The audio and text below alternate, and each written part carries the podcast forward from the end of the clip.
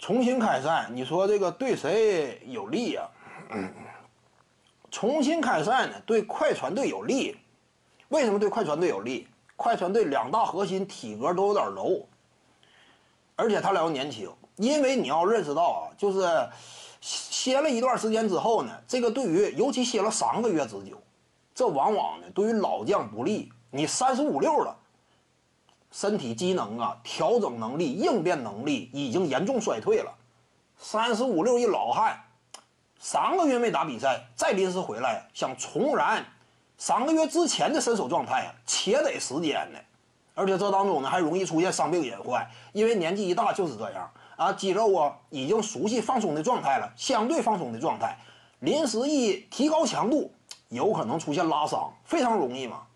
所以伤病隐患也在加大，但是年轻人不一样，对不对？尤其三十以下的年轻人正值壮年，身体力量啊，可以说呢，时刻都在不断的向外涌现。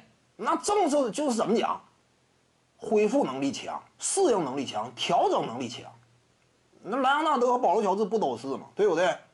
正处在好年龄上，巅峰期，那你歇一段时间再回来，我临时捡起来也能。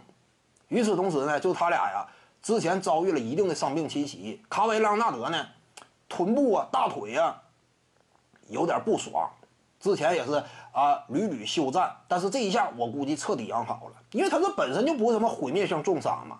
保罗·乔治呢，赛季中后段状态不佳，但是三个月的休息时间呢，恢复时间呢，足以完全彻底找回当年身手。所以重新开赛之后呢，莱昂纳德、保罗·乔治。他俩这个状态呀，我估计会进入的非常迅速。那你说对快船有没有利呢？两大核心没有受到太大影响，当然快船有利了。徐静宇的八堂表达课在喜马拉雅平台已经同步上线了。各位观众要是有兴趣的话呢，可以点击进入到我的个人主页当中，在专辑页面下您就可以找到它了。